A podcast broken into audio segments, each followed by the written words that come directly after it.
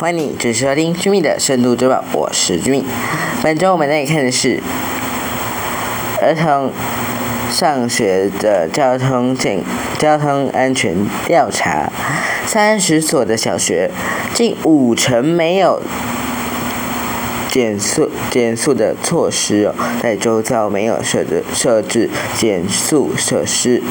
基金会呼吁六都参选人士、六都市长的参选人重视这个议题。在节目开始前，我们想先让你知道的是，竞捐基金会执行长林月琴强调，政府应重新的检讨道路安全、道道路交通管理处罚条例。第九十条之三条，该条例允许在行在行人穿越道、在人行道上面设置机慢车停车区呢，但却也造成的孩子的步行空间更加的险象环生。在十月二十一日，信捐基金会发表对针对儿少的交通安全。调查的调查结果，光是这五年哦，就有超过两千位的儿童在上学途中，因为交通事故导致受伤甚至死亡，其中六都更占了五成以上。对此，竞捐基金会要求政府以及各个县市长参选人应正视这个。儿童上学环境的安全问题，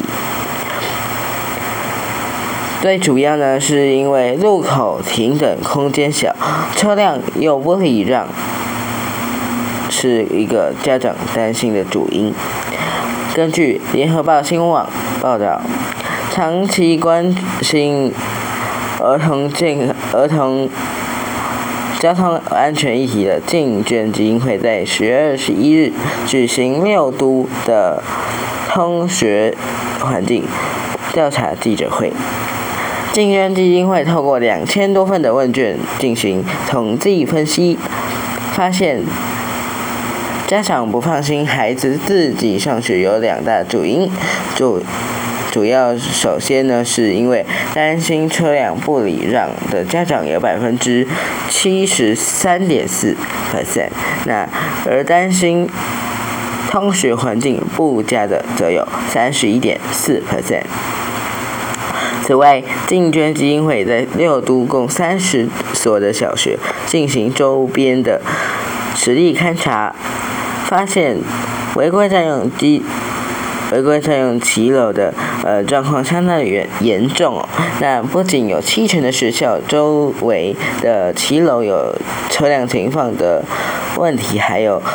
杂物堆积的情形，更有两成以上的学校的骑楼被占用后，净宽不到一点五公尺。竞捐基金会在本次的勘查后指出呢。本次勘勘查发现，有五成的学校周遭路口停等空间不足，导致学童在要在呃非常狭小的空间下面来等红绿灯。根据《自由时报》报道，竞捐基金会也整理了问卷以及实际调查的结果，来提出。儿童在上学过程中可能会遇到的三大交通危机，首先是受到压迫的步行环境、步行空间，有五成的家长呢来指出人行道有违规停车以及障碍物的状况。第二则是路口的禁集的车辆，有四十五点二 percent 的家长。来认为哦，上学路口的穿越设施不足，更有六十九点三 percent 的家长担心穿越设施没有护栏，那机车可能直接来威胁行人安全。最后则是学区的时速过高，竞争基金会在实际勘察学区后发现。有超过五成的学校我周边完全没有减速设施，甚至有学校周边的速线高达六十公里。有七成的家长不放心让孩童自行上学，那这基金会也呼吁呢，政府以及县市长参选人能够尽能够尽快的来提出这个儿童交通安全的政策以及重视这个议题。那此外，联合报新闻网发报道，那竞争基金会在统计后更发现，有七成的。不放心让孩子自己上学，那在六都的当中，包含台南市以台中市的担忧比例更超过八成，仍以汽机车接送。那在六都家长对人行道的满意度当中，台北市满意度最高，高达。六十七点四二 percent，最低则为高呃最最低呢是为海南市的五十四点三五十四点零三 percent。最后，我们综合自由时报和联合报新闻网的报道，竞争基金会林的执行长林月琴也最后也援引世界各国的政策给予建议。林月琴指出呢，像是英国就采取时段性的封街以阻隔人车交汇，并导入科技执法。那日本则是将学校方圆五百公尺的设的范围内设置为通学路，并且依道路需求实施交通管制、速度管理以及保确保。步行的空间，以及还有提高司机能见度等改善措施，从工程到执法手段，入入来介入儿童的安全。那因此，林月琴向政府以及县市长的候选人呼吁，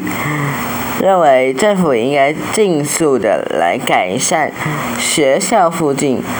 一百五十公尺内的上学环境，并将逐步并逐步逐步的来改善到学校周围五百公尺内。同时，林月琴更强调，政府应该重新检讨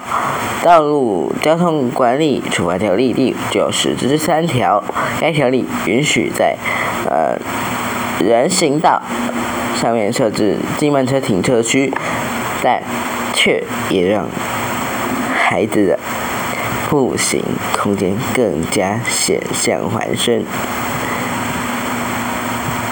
那最后我们同时的呼吁哦，不管你是驾驶汽车、机车，甚至是步行脚踏车，都必须遵守交通法规。那留给。行人以及其他用路人一个更安全的用路环境。本期的节目呢，也非常感谢关键评网来授权提供相关的新闻内容。那本期的节目，如果你喜欢的话，记得按下追踪，以及甚至你可以到 Apple Podcast 以及 Spotify 来进行五星评价。也邀请你来到我们的 Facebook 官方粉丝专业来进行按赞追踪，以便你掌握更多国际大小事。我是 Jimmy，Jimmy 的深度周报，我们下周见，拜拜。